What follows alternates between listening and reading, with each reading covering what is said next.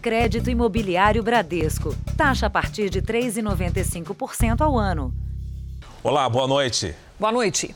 Dados obtidos com exclusividade pelo Jornal da Record apontam para o aumento significativo no número de apreensões de drogas no estado de São Paulo.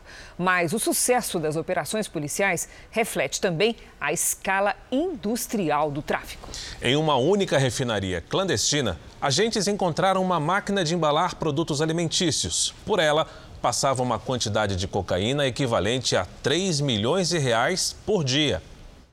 É pelas rodovias que acontece a maior parte do transporte de drogas no país e também a maioria das apreensões policiais no estado de São Paulo. Hoje a gente tem é, as rodovias monitoradas, isso facilita bastante é, o nosso trabalho e é, a troca de informações entre as diversas agências aí envolvidas. Dados obtidos pelo Jornal da Record mostram que nos quatro primeiros meses deste ano, o número de apreensões de drogas aumentou 66% no estado. A maconha é o entorpecente mais encontrado pelos policiais. Mais de 74 toneladas foram apreendidas, de janeiro a abril. A cocaína aparece em segundo lugar, com quase 10 toneladas. E em seguida, o crack, com uma tonelada apreendida.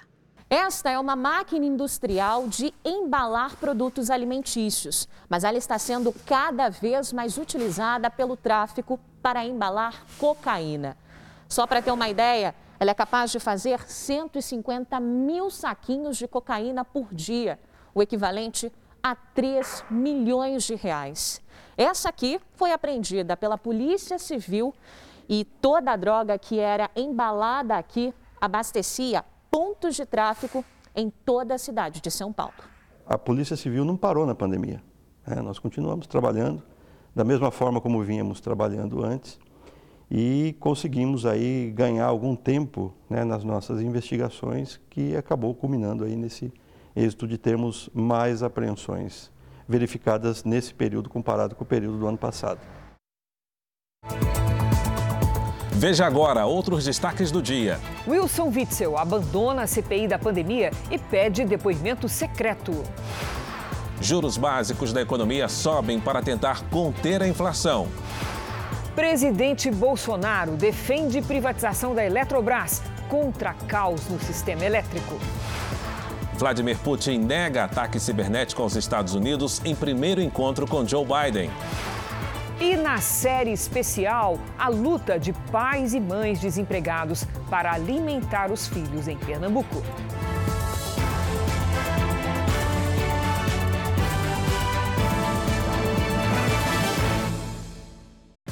Oferecimento Bradesco. Experimente o futuro hoje.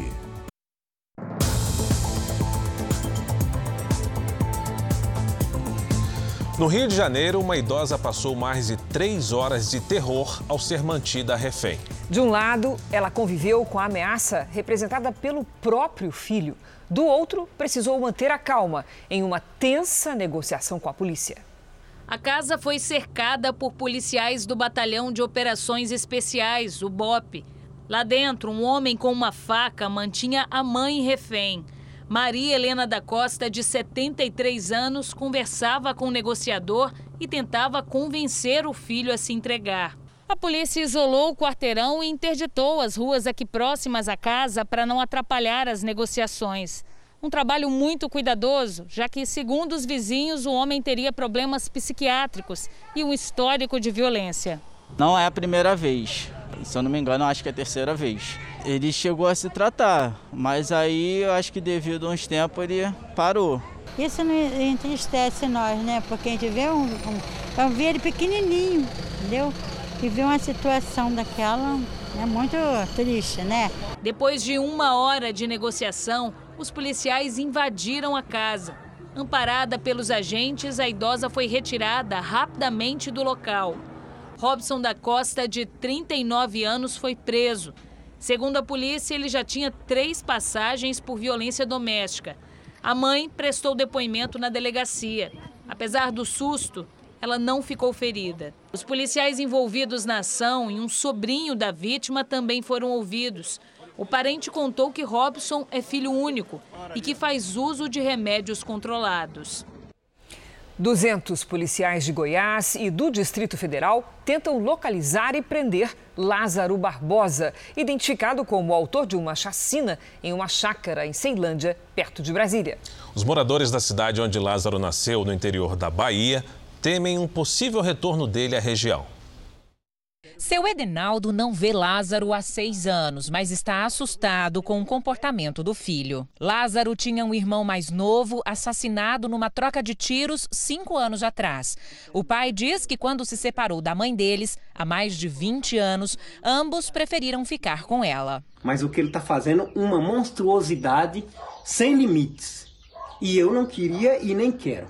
Não queria e nem quero isto. Isso não é papel de cidadão. Desceu a reputação, estamos sem caráter, sem caráter, estamos sem valor. Lázaro tem 32 anos e nasceu no município de Barra do Mendes, na Bahia, a 500 quilômetros de Salvador. Familiares e pessoas que conviveram com o homem, que hoje é procurado por mais de 200 policiais aqui em Goiás, têm medo de que ele possa voltar à cidade onde passou a infância. Marilda é professora e dava aulas na escola onde Lázaro estudou na Bahia. Ela conta que desde criança ele gostava de ficar no meio do mato. Ele trabalhava, gostava muito de caçar. Ele até chegou a estudar no mesmo colégio que eu lecionava. Quem conheceu um pouco ele sabe que ele tem transtornos psicológicos. A polícia procura por Lázaro há oito dias. Ele matou quatro pessoas da mesma família em Ceilândia, perto de Brasília. Depois disso, invadiu chácaras da região e trocou tiros com a polícia. Os dois agentes baleados por Lázaro passam bem. Nós temos um, um roteiro nós temos um, um, objetivos bem claros. O primeiro objetivo, o primeiro maior deles, não deixar ele fazer mais vítimas. Em São Paulo, a partir de agosto, as escolas públicas e particulares vão poder ampliar o número de alunos em aulas presenciais. Não haverá limite desde que as medidas sanitárias sejam respeitadas. Desde setembro do ano passado, as escolas de São Paulo só estavam liberadas a receber 35% dos alunos matriculados. Mas esse cenário vai mudar em agosto. As escolas vão decidir a quantidade de alunos que receberão, desde que cumpram os protocolos sanitários e mantenham o distanciamento de um metro entre os alunos em sala. A regra era de um metro e meio. O retorno das aulas presenciais será possível, já que até agosto todos os profissionais da educação estarão vacinados. Até hoje, já são mais de 800 mil imunizados. Mesmo assim, a volta dos alunos em sala de aula não será obrigatória. Na última semana, houve um aumento nos registros de casos confirmados e de internações em enfermaria em São Paulo, mas o resultado não foi considerado ruim diante da reabertura da economia e maior circulação de pessoas nas ruas. O governo também anunciou o início dos testes clínicos para a Butanvac, vacina desenvolvida no Brasil pelo Butantan. Os estudos serão feitos pelo Hospital das Clínicas da USP de Ribeirão Preto e deve durar pelo menos quatro meses. Na primeira fase, serão 418 voluntários. A intenção é verificar a segurança e a dose necessária a ser aplicada. As etapas seguintes vão envolver outros 5 mil voluntários. A, a Butanvac é um desenvolvimento de um consórcio internacional. Butantan é o maior produtor desse consórcio, já produzindo grande quantitativo de vacinas, e é a vacina versão 2.0. Adolescentes entre 12 e 14 anos começaram a ser vacinados em Betim, na região metropolitana de Belo Horizonte.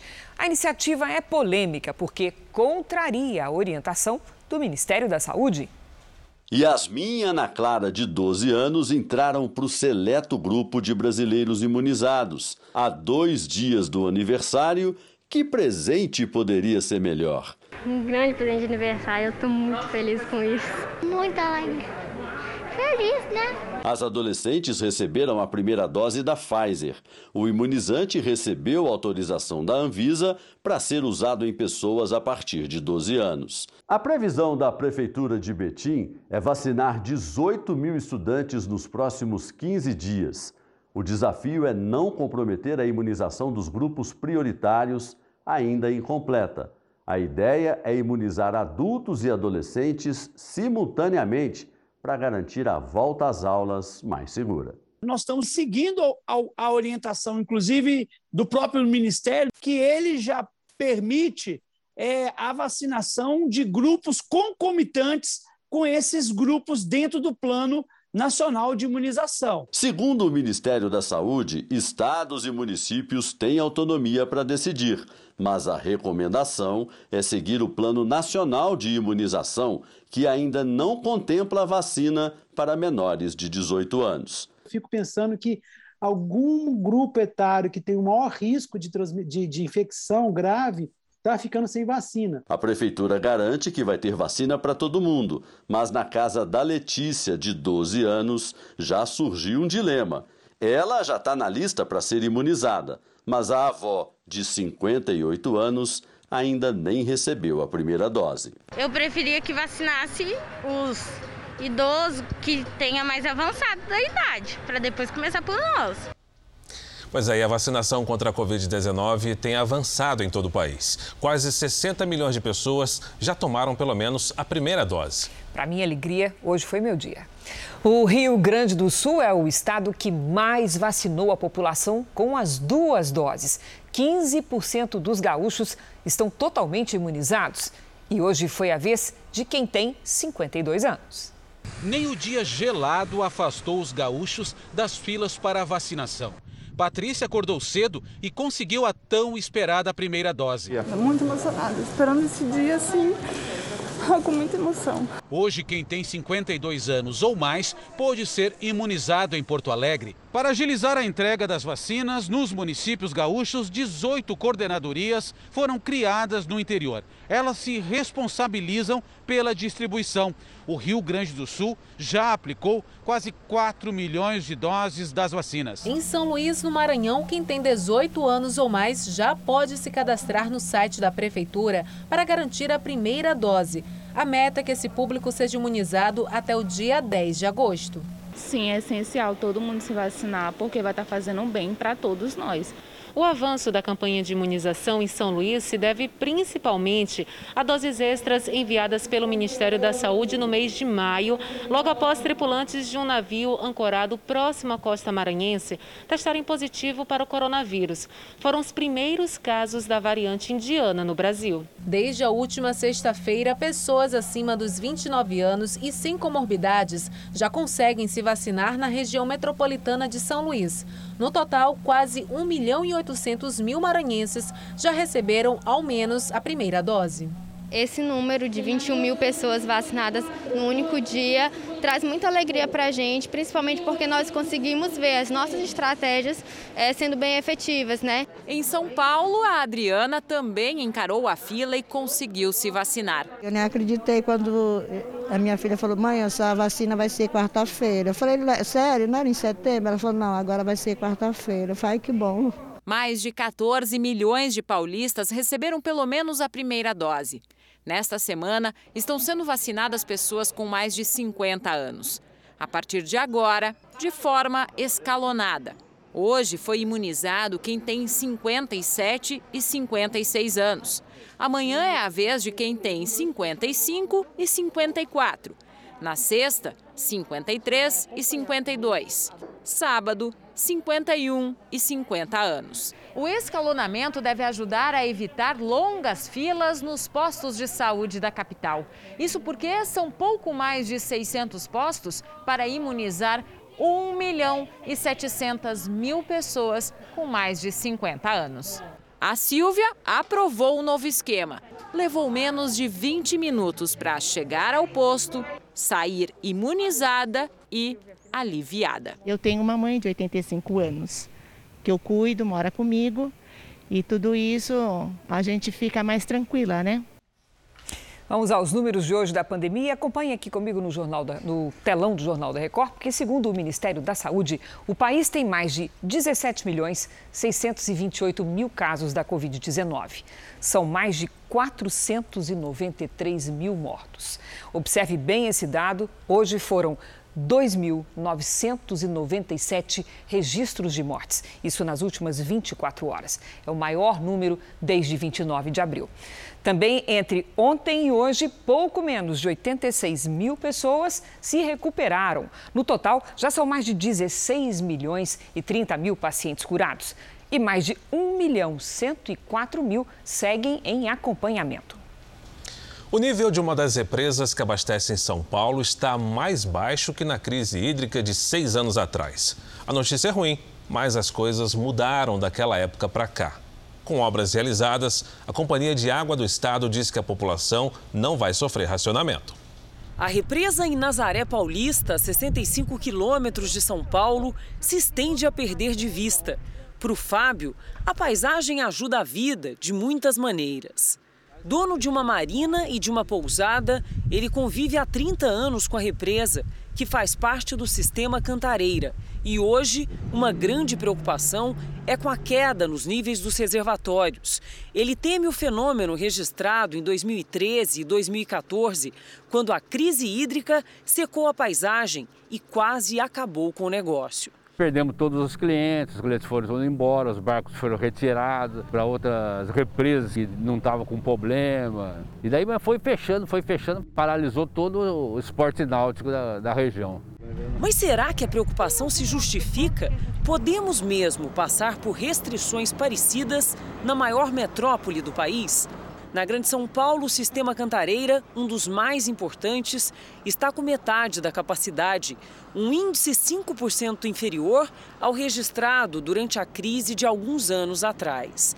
Para especialistas como Antônio Jansante, o mais grave é a baixa quantidade de chuva incapaz de manter as represas. Nós estamos mais preparados aqui em São Paulo, com certeza, mas a gente precisa pensar de uma maneira mais ampla. Mas por que, que a chuva ela está tão irregular? Que está chovendo menos no sistema cantareiro e tem menos água escoando nos rios.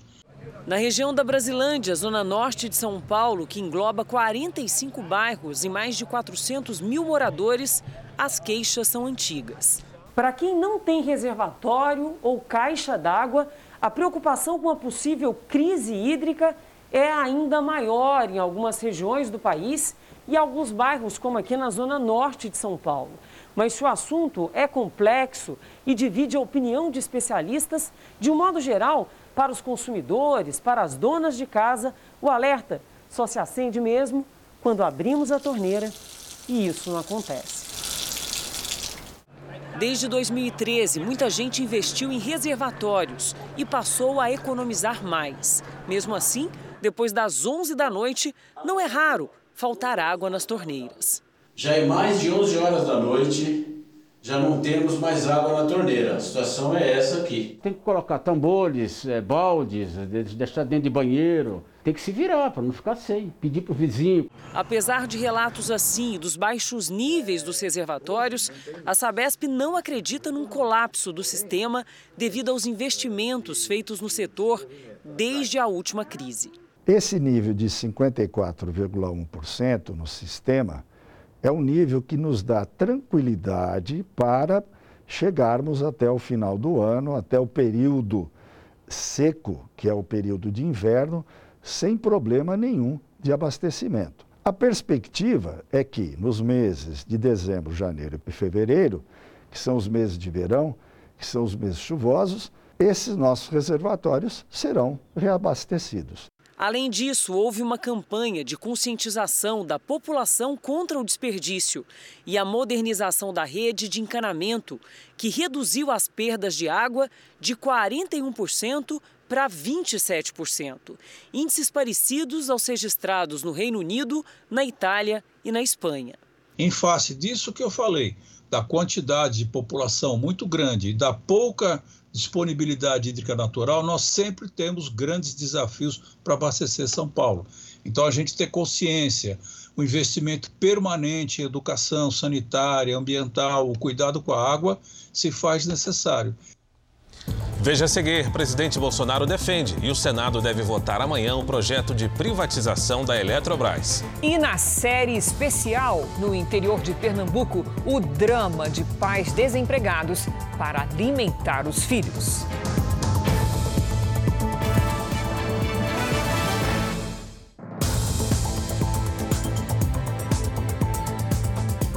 O governo federal quer que o Congresso aprecie logo a medida que trata da privatização da Eletrobras.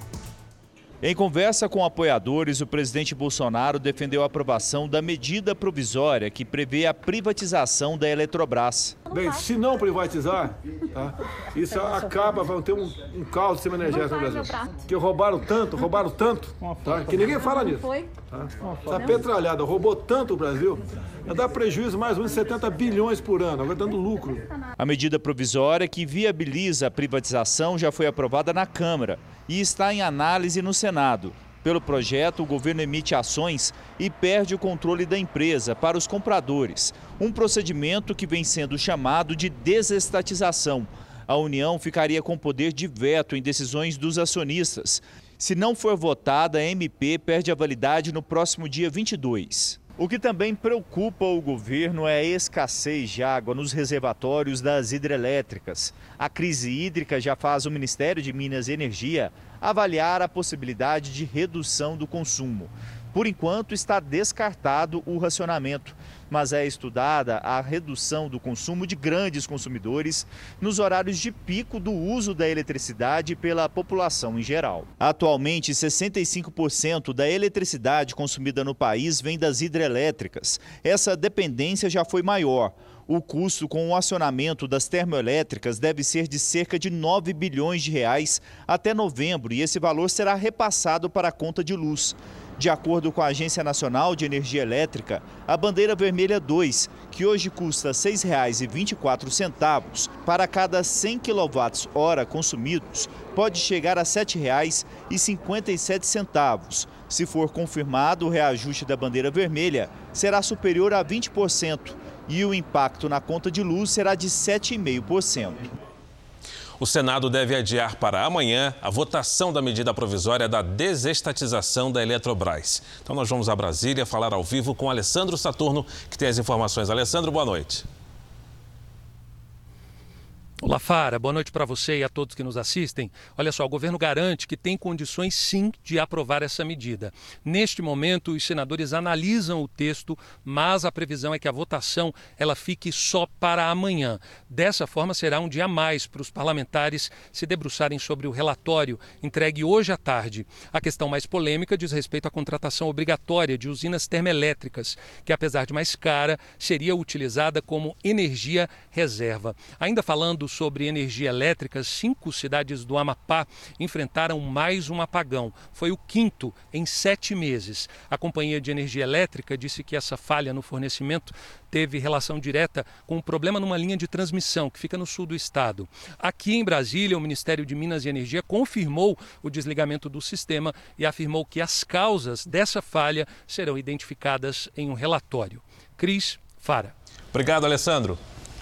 Vamos agora com a opinião de Augusto Nunes, que hoje está em Brasília. Boa noite, Augusto.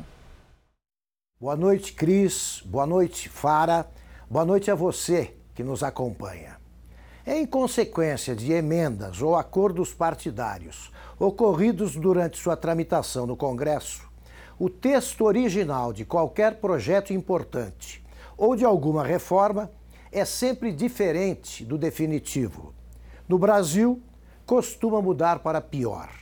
Frequentemente, acaba desfigurado por enxertos e emendas que alteram a essência do que foi proposto.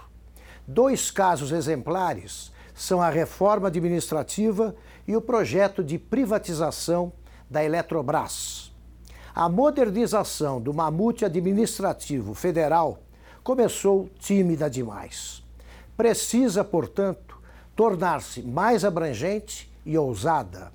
Não pode despertar entusiasmo uma reforma desse gênero que começa com a exclusão dos funcionários do legislativo e do judiciário. Já a privatização da Eletrobras sofreu deformações tão absurdas que o bom senso recomenda o seu imediato arquivamento pelo Senado. Melhor recomeçar tudo do zero do que tornar péssimo o que já é muito ruim. O Comitê de Política Monetária do Banco Central decidiu agora à noite elevar a taxa básica de juros, a Selic, em 0,75 ponto percentual, o que significa que a Selic vai de 3,5% para 4,25% ao ano. Este foi o terceiro aumento da Selic em 2021. A taxa Selic é um dos instrumentos da economia usados para conter a inflação. Mas não é só isso não. Ela também se reflete no crédito e nas finanças dos brasileiros. O consumidor já sente o peso da inflação quando vai às compras. É gás, é gasolina, é tudo. O valor da carne, tudo muito caro. Toda vez que tu vai ao supermercado, tu vê uma diferença bem gritante, né? A taxa Selic é uma das principais ferramentas para o controle da alta de preços. Com a economia aquecida, os preços em alta e a meta de inflação ameaçada, o Comitê de Política Monetária do Banco Central tende a subir a taxa Selic, que representa os juros básicos da economia brasileira. Os movimentos da Selic impactam diretamente na vida dos brasileiros. Ela influencia todas as taxas de juros praticadas no país e quando a Selic sobe, aumentam também os juros dos empréstimos e financiamentos bancários. Com o crédito mais caro, o consumo tende a cair, já que os custos dos produtos e serviços aumentam. Esse aumento da taxa básica de juros tende a diminuir a atividade econômica. Usando um exemplo básico, imagina que a taxa de juros para financiar um carro ou financiar uma casa ele seja muito maior dificilmente as pessoas vão consumir, elas vão acabar postergando essa compra. Se fica mais difícil comprar no crediário, o aumento da Selic beneficia quem tem dinheiro aplicado em renda fixa. É o caso dos títulos públicos, CDBs e letras de crédito. A rentabilidade desses investimentos é maior com os juros altos. Para quem está devendo, para quem está fazendo financiamento, isso é péssimo, mas quem está poupando, quem tem dinheiro guardado, acaba sendo positivo esse aumento de juros, esse aumento de Selic também, né? Veja a seguir: criminosos roubam celulares e conseguem aplicar golpes financeiros nos donos. E na série especial você vai saber como Dona Maria cuida de seis filhos sozinha e longe de tudo.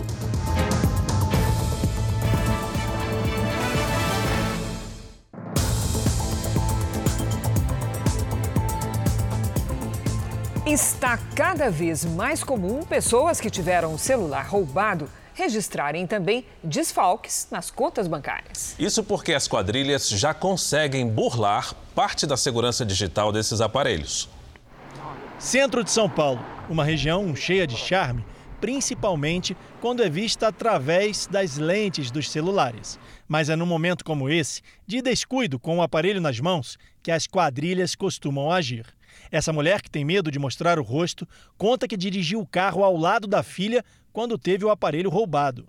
Um homem com uma faca levou o celular e, em menos de 40 minutos, teve acesso a informações sigilosas, mesmo com o aparelho bloqueado. Conseguiram burlar a senha e conseguiram trocar a minha conta também do celular e entrar nos aplicativos bancários, né, aonde fizeram aí as transações. Tempo que eu cheguei na minha casa, é, eu tive um prejuízo de um PIX que fizeram para a conta de um indivíduo de 1.950. A vítima entrou com pedido de ressarcimento até no Banco Central, mas ainda aguarda uma solução. Os criminosos roubam em questão de segundos e dão prioridade para os aparelhos que estão assim, em uso, ou seja, quando a vítima já desbloqueou o celular. Mas, segundo a polícia, quadrilhas se especializaram durante a pandemia em burlar a segurança digital e essa velocidade para acessar os dados até dos celulares, protegidos por reconhecimento facial, fez a polícia intensificar o combate a esse tipo de crime. Com a chegada do PIX, que é a transferência imediata entre bancos, ah, hoje as senhas que a vítima tem no seu celular se tornaram valiosas para os criminosos, especialmente para os estelionatários, que usam de imediato para transferências bancárias e depois para a prática de vários golpes. No centro de São Paulo, os policiais prenderam hoje dois suspeitos de roubar celulares em trens da CPTM. O casal tinha cinco aparelhos roubados.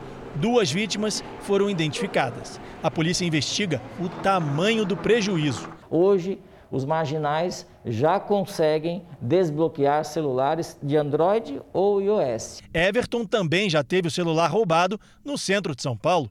Por meio do aparelho, os criminosos fizeram transferências e até um empréstimo bancário. O meu saldo que tinha no banco era só 7 mil, mas aí eles fizeram mais um empréstimo de 30 mil. E aí o banco concedeu o empréstimo no mesmo dia e no mesmo dia eles já transferiram. Calculando tudo dá 37 mil reais. O governo federal antecipou a chegada de 7 milhões de doses da vacina da Pfizer contra a Covid-19. Com isso, o número de doses com entrega prevista no mês que vem vai de 8 para 15 milhões. Vamos ver então como é que está o andamento da vacinação em todo o país.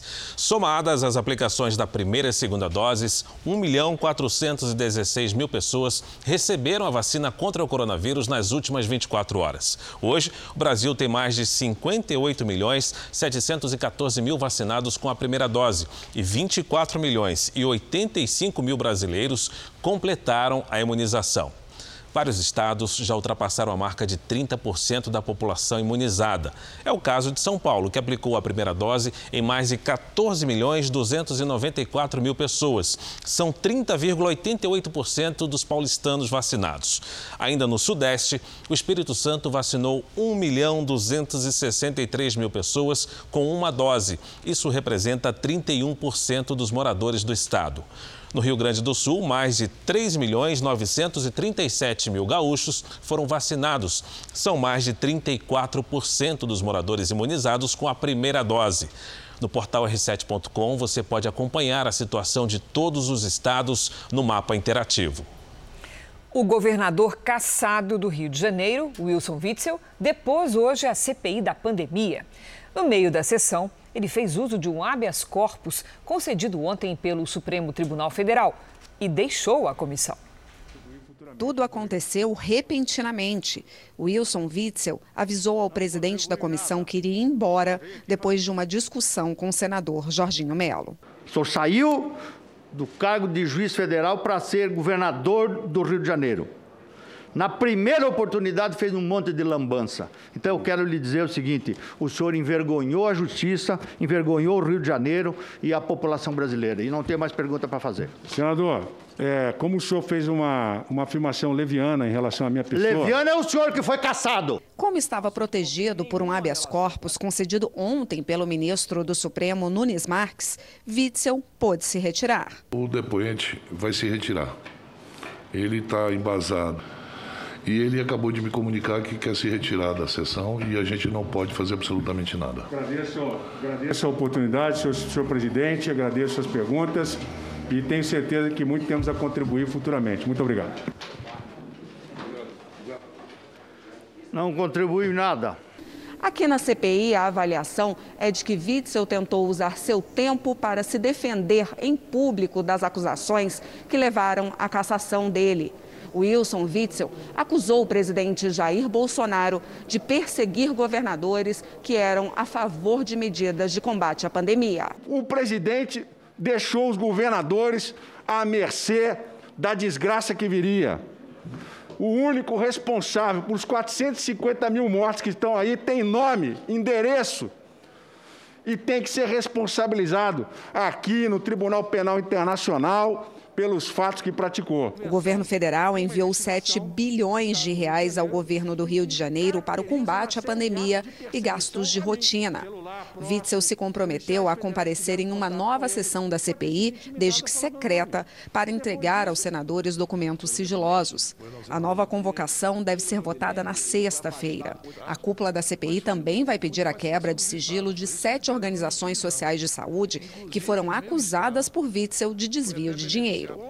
E no instante em que Witzel prestava depoimento, a juíza Caroline Vieira Figueiredo, da Sétima Vara Criminal Federal do Rio de Janeiro, aceitou a denúncia do Ministério Público contra ele e outras 10 pessoas. Agora, o ex-governador é réu no processo originado pela Operação Favorito, que investiga a formação de uma suposta organização criminosa para desviar dinheiro enviado pelo governo federal para a construção no estado de hospitais de campanha. Nossa produção entrou em contato com os advogados de Wilson Witzel, mas até o momento não tivemos retorno. Agora há pouco, o ministro Gilmar Mendes, do Supremo Tribunal Federal, concedeu habeas corpus ao servidor do TCU, Alexandre Figueiredo, para que ele fique em silêncio no caso de perguntas em que possa se incriminar. O depoimento é amanhã. Vamos ver como é que vai ficar o tempo? A menos de uma semana para o inverno, a estação já dá sinais. O tempo seco no interior do Brasil aumenta o risco de queimadas. Só este ano, 5.700 focos de incêndio foram registrados, mais de 4 mil só no estado de Mato Grosso. Vamos conversar com a Lidiane Sayuri. Boa noite, Lid. Demora muito ainda para chover, chover no centro-oeste? Como é que vai ficar? Infelizmente sim, viu, Cris? Boa noite para você, para o Fara, para quem nos acompanha. Em alguns pontos isolados de Mato Grosso deve chover no fim do mês, mas nos outros estados só entre agosto e setembro. Os ventos úmidos que sopram do mar deixam a chuva concentrada entre os litorais das regiões sul e sudeste. No norte e no litoral do nordeste, a chuva pode ser forte nesta quinta. Já nas áreas claras, aí sim teremos tempo firme. No centro-oeste e no interior do nordeste, a umidade fica abaixo dos 30% e o risco de queimadas aumenta ainda mais. Em Porto Alegre, máxima de apenas 14 graus. No Rio de Janeiro, faz 21. Em Campo Grande, 23. Em São Paulo, quinta e sexta com sol e friozinho. Amanhã, máxima de 18 graus. Na Serra Catarinense, tem chance de chuva congelada e uma remota possibilidade de neve já nas próximas horas. Mínima de 1 grau negativo e máxima de 10 nesta quinta. Tempo delivery com pedido do César de Rio Claro, no interior de São Paulo, Lidiane.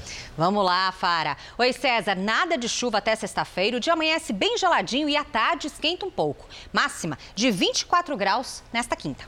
O Valcimar pede delivery para a capital acriana e compartilha com a gente uma foto do Palácio Rio Branco. Que legal, hein? Valcimar, essa construção é bem imponente, né? Guarda também boa parte da história do estado. Bom, é o seguinte: os dias seguem abafados aí, com pancadas de chuva à tarde e 31 graus. E a gente espera que o seu pedido, hein? Pelas redes sociais, basta usar a hashtag você no JR. Até amanhã. Tem até neve, Lid. Até chance de neve, sim. Obrigada, boa noite. Até amanhã. Obrigado, Lidiane. Os presidentes dos Estados Unidos e da Rússia, Joe Biden e Vladimir Putin, se encontraram hoje pela primeira vez. Depois de um tenso aperto de mãos, Biden e Putin evitaram olhares e trocaram poucas palavras na frente da imprensa. Estados Unidos e Rússia enfrentam a pior crise diplomática em décadas. E os dois presidentes têm trocado farpas e acusações nos últimos meses. Foi nesse clima que hoje eles se reuniram durante quase cinco horas. Após o encontro, Putin afirmou que os embaixadores dos Estados Unidos na Rússia e da Rússia nos Estados Unidos retornarão a seus postos em breve. Eles estavam afastados desde o início da crise de ataques cibernéticos entre as duas nações. Joe Biden disse que o encontro foi positivo, mas alertou Putin que não irá tolerar interferências na democracia dos Estados Unidos e que sabe que o russo não gostaria de uma segunda Guerra Fria. Putin negou qualquer responsabilidade sobre os recentes ataques virtuais contra empresas americanas e também anunciou o início de discussões com Washington para melhorar o tratado de redução de armamentos nucleares, o que Biden confirmou. O presidente americano afirmou que continuará a pressionar a Rússia em relação a violações dos direitos humanos. Uma referência às citações de Putin em entrevista após a reunião, quando citou episódios de ataques aos direitos humanos nos Estados Unidos. Segundo os dois chefes de Estado, não houve hostilidade no encontro. Joe Biden é o quinto presidente americano a se encontrar com Vladimir Putin, que está no poder desde 1999 com apenas um pequeno intervalo em que foi primeiro-ministro. E o presidente Biden se irritou com a pergunta de uma jornalista. Why are you so confident he'll change his behavior, Mr. President? I'm not confident of anything. I'm just stating a fact. Em seguida, a jornalista diz que o comportamento de Putin não mudou no passado. Ela então voltou a questionar Joe Biden. How does that account to a constructive meeting as President, President Putin? You don't understand that. You're in your own business. Mais tarde, o presidente pediu desculpas. Faltam poucos dias para a estreia da primeira série médica original em forma de documentário, já produzida na TV brasileira. É o Hospital, que mostra o cotidiano desafiador de médicos que trabalham numa referência de saúde e tecnologia na maior capital do país. São casos reais em 12 capítulos. 11 médicos. Já está anestesiado, já está posicionado. Cirurgias e exames complexos. Atendimento humanizado. O procedimento será uma artroscopia, depois nós vamos fazer uma robótica. Medo, dor e esperança. Independente do desfecho, a jornada, nós vamos juntos aqui. Bastidores de um dos mais inovadores hospitais da América Latina. Durante dez meses, o jornalismo da Record TV entrou por estas salas, caminhou por estes corredores, registrou histórias. O hospital é a primeira série médica original em forma de documentário já produzida pela TV brasileira. Idealizada pelo jornalismo da Record TV, a série O Hospital terá 12 capítulos e vai mostrar bem de perto a realidade vivida por médicos, pacientes e familiares. Os detalhes da série foram apresentados numa coletiva online à imprensa. Nós vamos ver os dramas humanos, nós vamos ver as aflições, nós vamos ver as pressões, as angústias, muitas vezes o desespero. Nós estamos honrados de ter uh, participado dessa produção, de ter, de ter lidado no dia a dia com esses profissionais que são de fato heróis, sem dúvida alguma. O que essa série traz também de inovador é esse ingrediente real: médico real, paciente real, situação real, num hospital real, atravessando um dos, o mais desafiador período da saúde pública mundial. Se produzir uma série como essa em situações normais já é algo difícil, imagine então durante uma pandemia, pois foi isso que aconteceu com esse trabalho. Mas para que tudo desse certo, as gravações tiveram que obedecer rígidos padrões de segurança. As primeiras imagens começaram a ser captadas aqui em setembro do ano passado, momento crítico da pandemia. As equipes eram testadas constantemente. Equipes reduzidas, o, mi, o máximo possível, tolerado. É, sempre a mesma equipe, toda a equipe testada semanalmente, sempre as mesmas pessoas. A série O Hospital estreia na Record TV no próximo dia 25, depois do Power Cup ao Brasil. No Play Plus, os assinantes poderão conferir a série documental a partir desta sexta-feira, além de conteúdos exclusivos e os bastidores das gravações. E nas plataformas digitais da Record TV também estará disponível um material extra com entrevistas especiais dos profissionais de saúde de vários setores do hospital. Nas redes sociais, nas plataformas digitais, semanalmente nós vamos ter uma série de mini documentários, uns docs de 60 segundos, como funciona a, o setor de limpeza de um hospital, como funciona um setor de gastronomia, de hotelaria. É, esses documentários semanais, 60 segundos, vão mostrar para o público como que é o dia a dia desse departamento. Que bom, graças a Deus. Parabéns. Parabéns para você. Orgulho. Lembre-se, você pode ter acesso ao conteúdo exclusivo da série O Hospital no Play Plus. Acompanhe também novidades nas nossas redes sociais e no R7. A estimativa da Unicef é de que a fome mata, em média, 10 mil crianças por mês no mundo.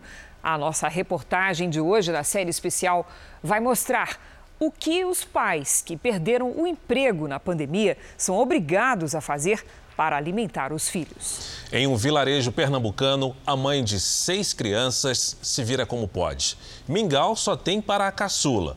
E para enganar a sensação de fome dos mais velhos, ela prepara uma garapa, que é uma mamadeira com água e açúcar. Se você pudesse escolher qualquer coisa para comer, o que, que você escolheria? Eu queria um feijãozinho com um macarrão, uma carninha de galinha.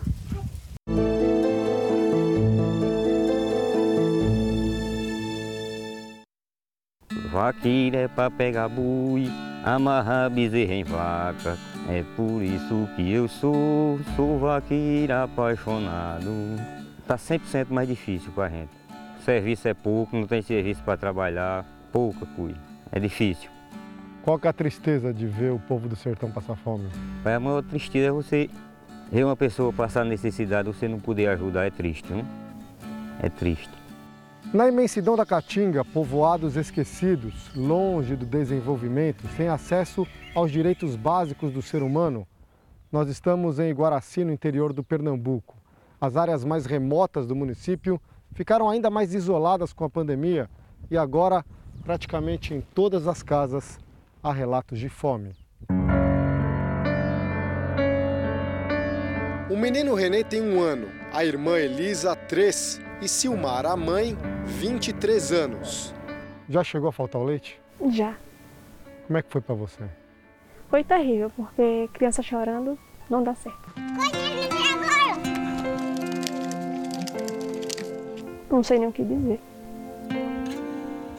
Ai, ai, o jeito é comprar fiado quando não tem o leite. Quanto tempo ela ficou sem leite? Dois dias. A privação de comida dos filhos também atormenta o pai, Wellington. Papai quer gagal. Mingau. Isso. Uhum. E não tinha? Não. Quanto isso te machucou? Muito, viu? Muito. Muito mesmo. Como é que foi o desespero? O desespero foi o modo de correr atrás, modo de comprar, né? Fiado. O leite em pó comprado fiado traz um pouco de alívio. Então, daqui para o fim do mês, esse é todo o leite que você tem? É. E ele dura menos de uma semana? Dura. Tem que ir economizando, fazendo aos poucos. Não dá tanto leite para eles? Não. Se você é privado disso, provoca a diminuição da inteligência, da capacidade de compreensão dela. Ou seja, é uma criança que não vai conseguir aprender da mesma maneira. E a partir disso, você desenrola toda uma história, todo um destino social para ela ruim, sendo que ela já está inserida no, no meio social péssimo, que ela está passando fome. Silmar está desempregada. Wellington é carvoeiro, mas está parado porque a fiscalização aumentou e ele não tem licença ambiental para trabalhar. Os 300 reais do Bolsa Família são insuficientes. A maioria dos moradores aqui tem casa própria, mas para a gente ter a ideia do valor de uma residência aqui no vilarejo, Wellington comprou essa casa aqui do irmão por 500 reais. A casa de taipa, a gente sabe, é feita de madeira, barro e as pedras para fechar os buracos, mas com o tempo, olha só o que acontece. O barro começa a cair e aí a casa começa a ficar cheia de rachaduras. É justamente esse o maior temor deles, uma casa insegura com duas crianças dentro.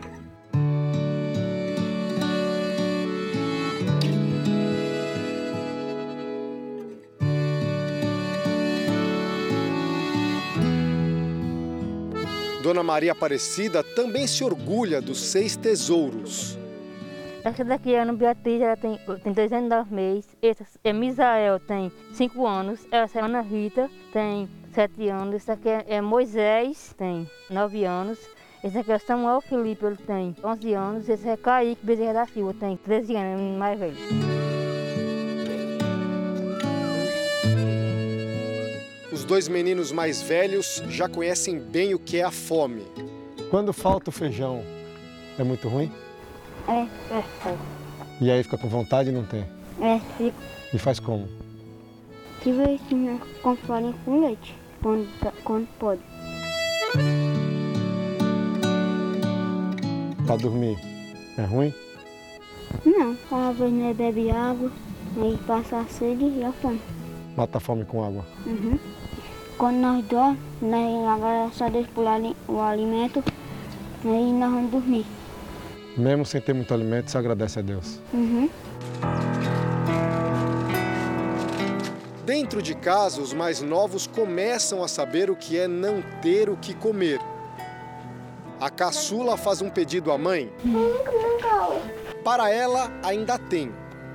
Só tinha leite para ela? É. Para o irmão Misael, não tem. Olha só como é que é a situação. Ele pediu mingau para a mãe agora e como não tem, ela prepara o que eles chamam de garapa, que é água com açúcar. Obviamente não tem qualquer valor nutritivo isso para uma criança, mas é o que engana o estômago, é o que acalma o menino. E é a única coisa que ele tem para tomar agora.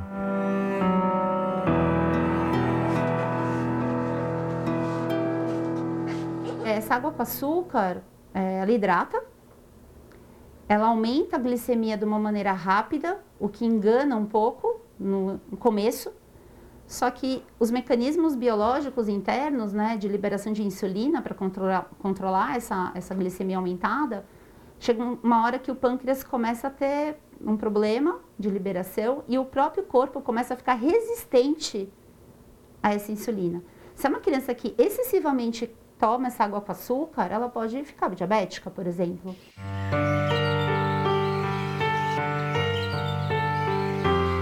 O líder do povoado nos convida para visitar a casa da família. Você me dá licença? À vontade. Por favor. Até aqui que você mora já tem o quê? Mais de 25 anos. 25 anos. Sueli, a esposa de Josenildo, está com um bebê de colo. Arthur, o quarto filho, não foi planejado. Eu se preocupo muito, né, com o alimento dele. É. Tem medo de faltar, eu mesmo tenho. Né? A senhora Quero tem... que falte pra eu, mas pra ele não. Os fantasmas da infância voltam a assombrá-la. A gente passou muita fome. A gente comeu, para não morrer de fome, a gente comia machixe. 30 anos depois, a senhora com a pandemia, tá vendo cenas parecidas com aquela? E eu digo para minhas meninas, eu digo, o tempo que nós passamos atrás parece que está voltando. E eu tenho medo deles passar fome.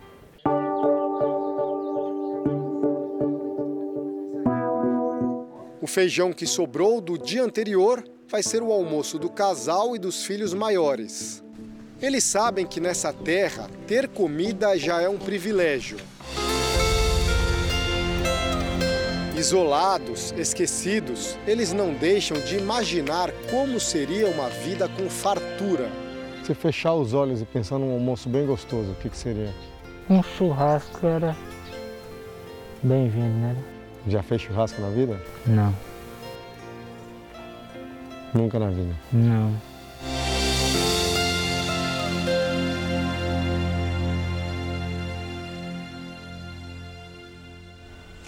No R7 você vai poder conferir um diário de bordo criado a partir do mapa da viagem, com todas as etapas e passagens pelas cidades. Acesse lá e acompanhe. O Jornal da Record termina aqui. A edição de hoje na íntegra e também a nossa versão em podcast estão no Play Plus e em todas as nossas plataformas digitais. E à meia-noite e meia tem mais Jornal da Record. Fique agora com a novela Gênesis. A gente se vê amanhã. Até lá. Excelente noite para você e até amanhã.